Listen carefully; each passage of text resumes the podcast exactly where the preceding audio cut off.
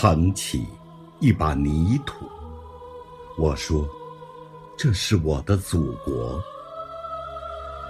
举起一朵浪花，我说：“这是我的祖国。”弹一曲悠扬的高山流水，我说：“这是我的祖国。”祖国呀！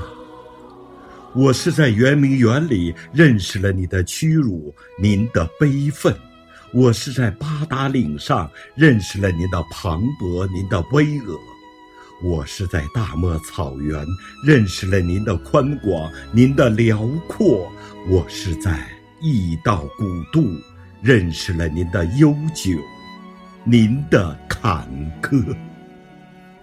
面对荆棘林莽。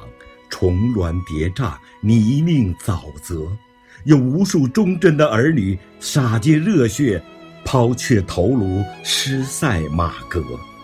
直到六十年前那个金秋十月，一面鲜艳的五星红旗，一位巨人的誓言，使一个古老的民族傲然屹立，纵情欢乐。